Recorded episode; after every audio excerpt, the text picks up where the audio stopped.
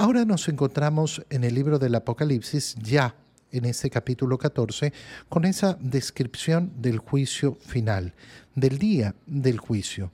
Y es tan bello la imagen, es tan bella la imagen que se nos presenta, porque claro, una persona puede eh, simplemente ver lo terrorífico, el apocalipsis, el final, el tiempo de la cosecha, el tiempo de la cosecha. No sé si te das cuenta, pero la imagen de la cosecha es una imagen preciosa, es una imagen bellísima. No es una imagen de miedo, no es una imagen de temor. Ay, es que la osa afilada, sí, la osa afilada sirve para cortar. No hay otra manera de cosechar.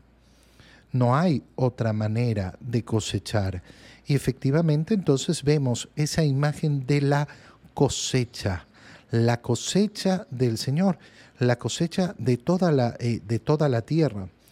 Tuve otra visión, dice San Juan, Vi una nube blanca y en ella alguien que parecía un ser humano con una corona de oro en la cabeza y una hoz afilada en la mano. Eh, ¿Quiénes son estos personajes que van apareciendo? El rey y su corte, su corte de ángeles, tal y como lo ha dicho el Señor que iba a suceder en el último día. Vendrán al Hijo del Hombre venir con sus ángeles, venir como un rayo en el momento menos esperado. Y tiene esta hoz afilada en la mano. Y entonces un ángel sale del templo y le grita, empuña la hoz y ponte a cegar, el tiempo de la cosecha ha llegado ya. ¿Por qué digo que es una imagen preciosa? Porque le da sentido a nuestra existencia.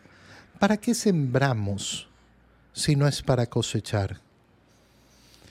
Sería absurdo que sembráramos para no cosechar. No, uno siembra para cosechar. El sentido de la siembra es que llegue un día la cosecha. Bueno, lo que se está diciendo con el tiempo de la cosecha es el sentido de nuestra existencia. ¿Para qué estamos en este mundo? ¿Para qué tengo vida? ¿Para dar frutos a Dios? Para dar frutos a Dios con mi existencia. Esto le da sentido a mi vida, sentido a mi existencia. Y es tan profundo y tan bello.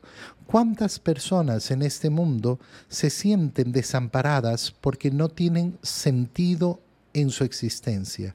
Creen que su vida está determinada por mm, el seguir en este mundo, cuando la condición de estar en este mundo es siempre una condición temporal. Y el motivo de nuestro permanecer en este mundo siempre ha apuntado a dar frutos a Dios.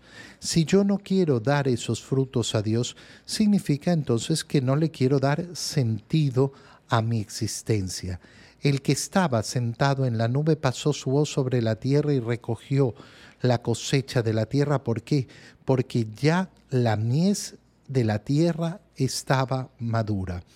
Esto significa que esta cosecha llegará en el tiempo determinado, en el tiempo que sea el óptimo, no cuando yo quiera, no. El que conoce cuándo está madura la mies es el Señor. Entonces, ¿cuándo llegará el día del juicio? ¿Cuándo llegará el día final? Cuando Dios lo establezca no es algo que depende de mí, ni depende de mi, de, mi interpretación, ni de mi parecer. Igual como sucede en la vida de cada uno de nosotros.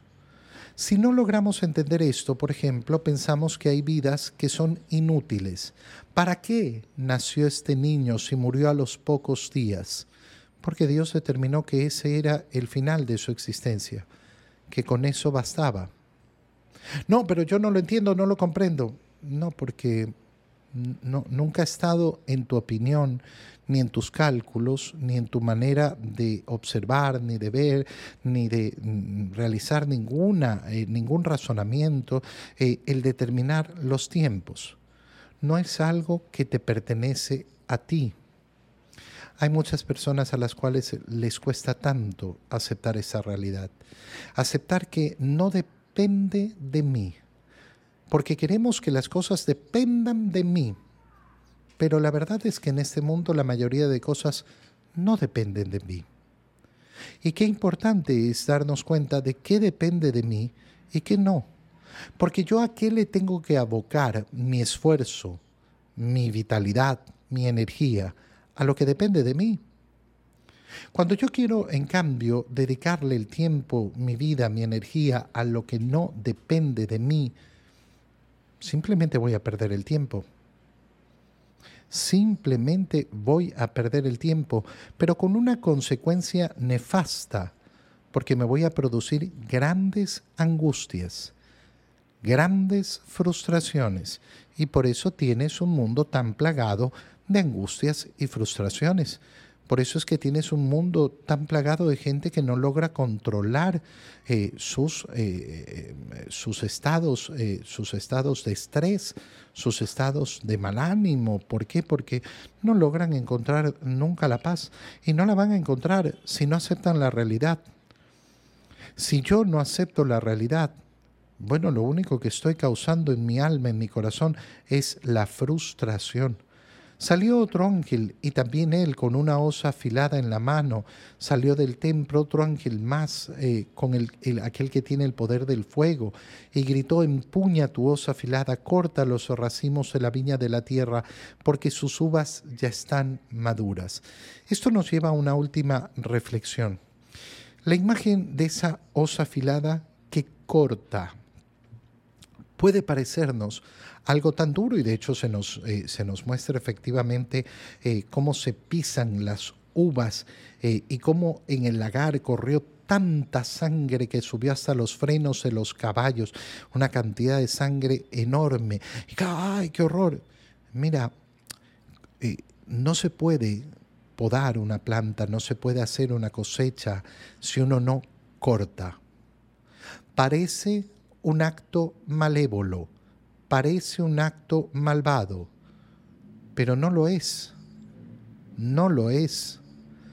Y, tenemos que darnos cuenta cómo efectivamente hay cosas que son dolorosas, son eh, eh, feas posiblemente a una primera interpretación, pero cuando uno las contempla, las contempla con la perspectiva eh, que necesita, entonces comprende que no es el mal por el mal, sino que es el dolor, el sufrimiento, lo que puede ser feo, pero eh, que lógicamente busca esas consecuencias buenas, no porque es malo en inicio y busca la consecuencia buena, sino porque no hay otro modo y porque no es malo. Es malo cortar una planta para cosecharla. Ay, estoy matando la planta. No, no es malo no es malo, es una acción buena. Que me puede gustar o no gustar, que me puede hacer sufrir o no sufrir, sí, pero es una acción buena. Y entonces eso es lo que va a ocurrir al final, al último día.